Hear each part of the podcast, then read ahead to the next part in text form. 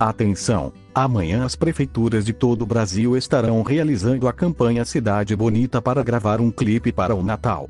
Só gente bonita na rua.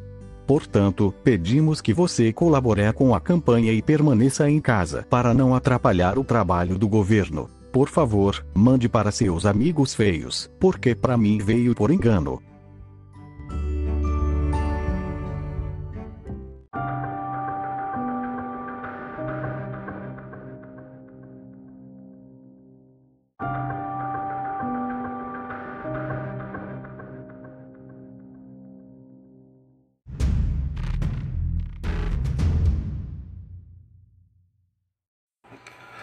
Olá, amigos e alunos. A gente vai trabalhar hoje aqui uma questão interessante do, do livro Hamlet do Shakespeare. Um trecho muito conhecido, né? Ser ou não ser, eis a questão, que é mais nobre para a alma, suportar os dardos e arremessos do fado sempre adverso, ou armar-se contra um mar de desventuras e dar-lhes fim tentando resistir-lhes. Morrer, dormir, mais nada Imaginar que um sono põe remate aos sofrimentos do coração e aos golpes infinitos que constituem a natural herança da carne. É solução para almejar-se, morrer, dormir. Dormir, talvez. Sonhar. É aí que bate o ponto. O não sabermos que sonhos poderá trazer o sono da morte quando, ao fim, desenrolarmos toda a meada mortal nos põe suspensos. É essa ideia que torna a verdadeira calamidade a vida assim tão longa. Meio dramático, né? Mas a gente vai tentar entender algumas coisas aqui. Primeiro ponto. Uma obra ficcional como essa, ela tem uma, uma carga de sentimentalismo. Vocês sabem bem disso, do que eu estou falando. Mas, uh, mas o Hamlet ele tem uma, uma propriedade interessante. É os discursos. Quando ele coloca pra gente a noção do ser ou não ser, ele está se baseando o quê? Justamente na, na perspectiva do bem e do mal. Tá? Isso é tão antigo quanto andar para frente. Você pensar que o bem e o mal existe, que eles influenciam as nossas escolhas a todo momento e que para que essas escolhas elas sejam satisfatórias, né, na nossa trajetória, você tem que saber realmente o caminho que você vai seguir. A gente falou isso no nosso encontro anterior. E o que ele vai colocar aqui é o seguinte: é a questão da morte. Tá? Tanto a morte em Hamlet na obra, tá? quanto para Schopenhauer, ela é o que? Ela é a intensificação do próprio processo de trabalho da vontade humana. Vamos melhorar isso aí. Seguinte, Todos nós temos vontades imensas de fazer várias e várias coisas diferentes. Independente da, do juízo que a gente vai dar a essas coisas, o que acontece? Você acorda um dia tentando imaginar como é que vai ser o fim da sua quarentena. Faz planos para ir à praia, faz planos para jogar golfe se você tiver dinheiro, faz planos para você tentar é, marcar um encontro casual com uma pessoa interessante, que vá para um lugar que vocês sabem como é o final. Mas o interessante disso tudo é que nós nos acumulamos dessas vontades todas, tá? E a, a forma como essa vontade elas se encontram no mundo é o que? Justamente com essas expectativas não realizadas. Então, para o Hamilton, o que, que ele vai colocar aqui? Primeiro, que você tem duas opções, ou morrer ou dormir tá? Ou você pode enfrentar justamente essas dores que se sobressaem na sua alma, ou você se acomoda a elas e você morre, não repentinamente, mas morre simplesmente de um fracasso mental que você vai encarar. Como é que seria isso? Antes de tudo, eu queria que vocês pensassem que qualquer trabalho intelectual, qualquer trabalho mental, ele requer do sujeito, da pessoa, um esforço tremendo. Ninguém consegue desenvolver uma obra, ou compreender uma obra, ou fazer crítica a uma obra escrita, pensada ou falada de alguém, se não tiver um esforço mental. Toda filosofia, ela é o que? Ela é um trabalho físico e mental. Ela é um trabalho quase que inesgotável do homem contra as suas dificuldades. Então, se a gente for pegar lá em Sócrates, você vai ter quem? Sócrates ele é acusado de perverter os bons hábitos e a moral tá, de Atenas daquele período clássico. Se você for caminhar mais ou menos para frente em Sêneca, você vai encontrar o que? Perseguição. Então, todo, todo tipo de trabalho intelectual desenvolvido, ele vai encontrar resistência. Não existe nenhum trabalho que as pessoas, né, os seres mais evoluídos, as pessoas mais evoluídas vão conseguir pensar simplesmente pelo acaso ou simplesmente numa posição de conforto, como se estivesse deitado numa rede tomando uma caipirinha. Então é preciso o que? Muita resistência. É preciso o que? Força corporal e mental. E o Hamilton ele vai começar a se questionar a respeito dessas análises aqui: da vida, da morte, do sono se dormir você consegue apagar um pouco desse sofrimento, vamos optar por dormir. Mas quando você acordar, o que vai ser depois desse acordar? Essa é a grande questão. Aí a gente consegue voltar lá no Schopenhauer, como falamos no nosso encontro passado. Ele tem um ponto, né, que seria uma interseção com, com o grande mentor da psicanálise moderna, que é o Freud. Tá? Ele vai trabalhar a questão da vontade aliada a questão do inconsciente em Freud, né? Então a, a mentalidade humana ela é o que? Ela é permeada por altos e baixos. Em alguns momentos na sua vida você vai estar tá no total sucesso, em outros você vai estar tá no fracasso. Já pararam para pensar que quando você chega num emprego novo, ou no caso é apresentado a pessoas num, numa igreja que você frequenta, num ambiente religioso, ou numa escola nova, você a princípio se sente deslocado por não conhecer ninguém? Exatamente isso. Tá? Então, esse momento de tensão ou essa dúvida sobre como agir, ela justamente está envolvida nessa questão do inconsciente freudiano. Por quê? Porque você não sabe exatamente como agir num meio novo. E se nós recebemos a influência desse meio, se esse meio, quando nós captamos ele, ele gera uma representação primeiramente para nós mesmos, então há uma necessidade de criar um link com ele. Vocês conseguem compreender isso? Conseguem concordar? Então vamos mais à frente. A outro ponto interessante é o seguinte, é a ideia do recalque. Tá? O que, que seria o recalque? É exatamente quando você tem a seguinte questão. Vamos lá. Quando você sofre por um problema grande, gravoso na sua vida, um trauma da morte de alguém, da família, uma perda, um acidente, tá? A, a sua mente, ela tenta te manter distante desse fato, tá? É como se, por exemplo, você tivesse, né, um, a sua mente como um HD e nesse HD ali existem alguns arquivos que eles estão como criptografados. Eles, você só consegue fazer o acesso a eles como se fosse uma leitura rápida. Você não consegue se aprofundar nele. Então essa noção de recalque, ela serve para quê? Justamente para ser um limitador daquilo que é o pior no ser humano, que é o que?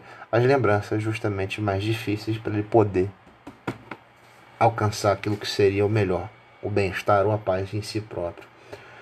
Um outro ponto, gente, que é de suma importância é a noção da sexualidade humana. Para tudo. Vamos pensar o seguinte aqui, olha só. Primeiro, o Schopenhauer ele vai trabalhar o seguinte modelo. Vamos lembrar que no século XIX você ainda tem as sociedades ainda muito fechadas quanto à questão do costume, da regra social, da etiqueta social tá? Então, se você tem uma etiqueta social fechada, em que homens né, vivem num ambiente é, para homens e mulheres, ambiente para mulheres, toda essa diferença entre gênero, tá? masculino e feminino, você vai encontrar o que nisso aí? Você vai encontrar uma configuração. E o que ele vai estudar e vai compreender é o seguinte, que o ponto fundamental é o que? A propagação de uma espécie. Tá? E por que ele chega a essa conclusão? Que a sexualidade ela tem uma importância? Porque é através da reprodução humana que você vai fazer com que essa fileira ela ande. As pessoas, meu caro, vão morrer um dia. Né? Como diz a minha própria mãe, papai e mamãe vão morrer e você vai continuar no mundo aí. Você vai fazer o que da sua vida? Você vai se casar, vai comprar uma bicicleta, vai ficar a vida inteira chupando cana? O que você vai fazer da sua vida? Essa que é a grande questão. E como as sociedades na, na Europa, no final do século XIX, estavam experimentando o efeito da industrialização, experimentando o efeito da gentrificação, né? O que seria isso? É quando você tem o que? Aquele fenômeno de que as cidades elas vão se tornando mais evoluídas socialmente, né? os grandes guetos, é, os grandes locais, né, bairros operários, eles vão se afastando dos centros para se tornarem mais periféricos. E com isso, os homens, as pessoas se tornam mais periféricas. Por quê? É quase que uma questão de higiene social. E de fato é. Pensa no seguinte aqui comigo.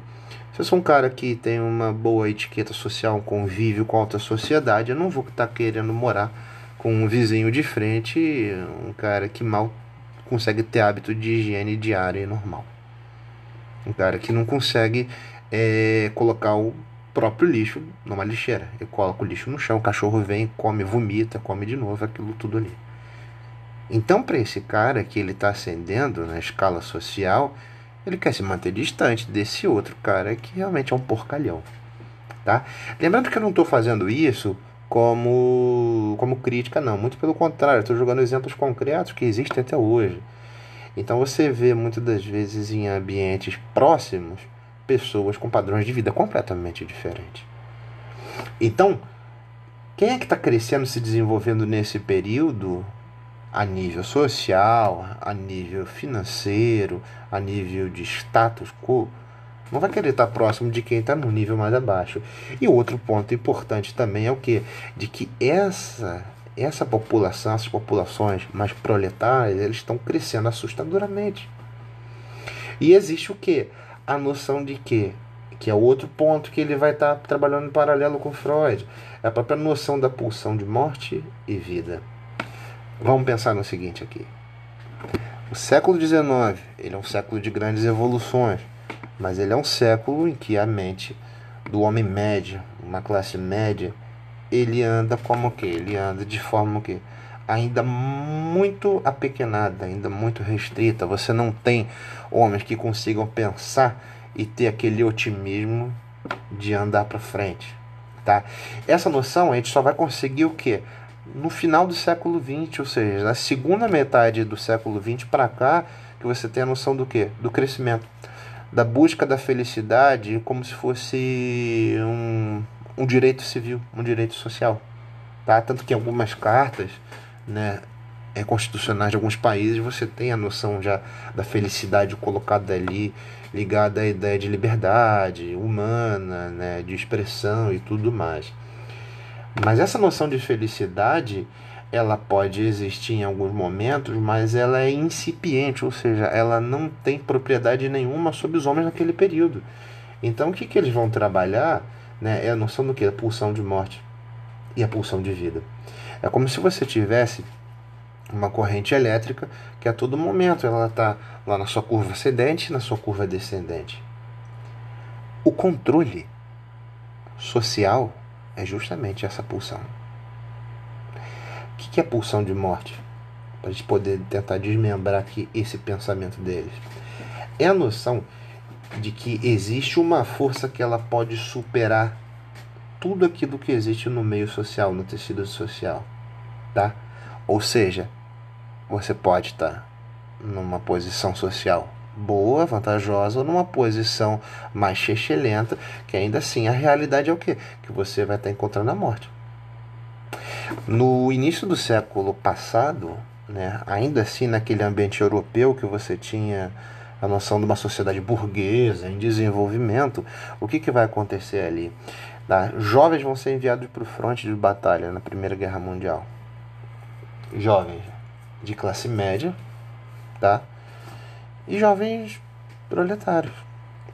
Porque o ideal ali vai ser o quê? Cada um defender o seu ideal, o seu projeto de nação a ideia de classe, a noção de, de honra, de grupo, ela vai ser secundária nesse período. Então a morte ela vai estar próxima. Só que para Schopenhauer, o que, que ele vai dizer? E esse pensamento vai servir mais para frente também. É o que? A noção de que você só consegue afastar essa pulsão da morte que os indivíduos têm, que é com a quietude. Que é a noção do que? Como dissemos no outro encontro, da ascese. Tá? Da noção do que? Da noção da quietude da alma, da serenidade. E ele vai buscar isso justamente lá no, nos epicuristas, vai buscar isso lá no, nos estoicos. Por quê? É através dessa noção antiga, no período helenista, que ele coloca para esse mundo que está entrando numa fase material, de que o homem ele precisa primeiro conhecer quem ele é de fato e limitar sua vontade aquilo que seria uma realidade, ou seja, ela pode te levar para o buraco. O que, que tem em comum pessoas como Jim Morrison, Janis Joplin, Kurt Cobain? Pulsão de vida e de morte. Já para pensar nisso? É o que é isso aí? É justamente essa corrente elétrica. A vontade de você querer viver tudo e fazer tudo ao mesmo tempo. Ah, não, eu quero poder viajar os Estados Unidos inteiro de carro. Né? Vou pegar um carro, vou partir para lá. Vou pegar um carro, vou botar 120 nele por hora na Avenida Brasil e vou chegar numa resenha lá do outro lado da cidade. Isso é o que? Quando você é jovem, você tem essas pulsões de que você quer viver de forma desesperada, deslocada como um porra louca, e você fazer tudo sem consequência nenhuma. Sendo que o próprio Schopenhauer ele vai trabalhar a questão do que? Da fenomenologia. Quer ver um exemplo concreto disso aí? Vamos lá então. Você foi para uma resenha, chapou tudo, e mais um pouco. Aí, mais ou menos numa questão do inconveniente, numa discussão com um amigo, vocês estão tentando voltar para casa num, num, carro de aplicativo ou procurando outra forma de condução. Ele diz que dá para vocês dirigirem assim mesmo, voltando para a área que você mora, não tem risco nenhum, a polícia não vai ver e tudo mais. E você desfere um soco na cara dele porque você está tentando convencer ele de que você tem razão. Tá? Ele é o teu companheiro de estrada ou o teu companheiro de merda e mesmo assim você agrediu ele. Tá? O que acontece com isso? Acontece que você está sob uma fenomenologia. Qual é a fenomenologia, Márcio, disso aí? É o efeito da cachaça, meu amigo, minha amiga. É o efeito da coisa que você tomou e que ela vai durar durante um bom tempo. E muitas das vezes, quando a gente bebe, a gente não lembra exatamente o que fez no dia anterior. Né? Existe aquela fase famosa né, que eles dizem em alguns filmes o seguinte, né? O que se faz em Vegas, fica em Vegas. Então, antes de que você sofra por essa fenomenologia, eu digo para você, pensa no que você vai fazer. Tá? As, vontades, as vontades que a gente tem, elas são muito sedutoras, mas elas podem botar tudo a perder. Tá? Então aí fica nosso encontro de hoje, fica essa dica aí e você não precisa ver minha cara para aprender um pouco de filosofia, tá? Se precisar, nós estamos aí para conversar. Um grande abraço.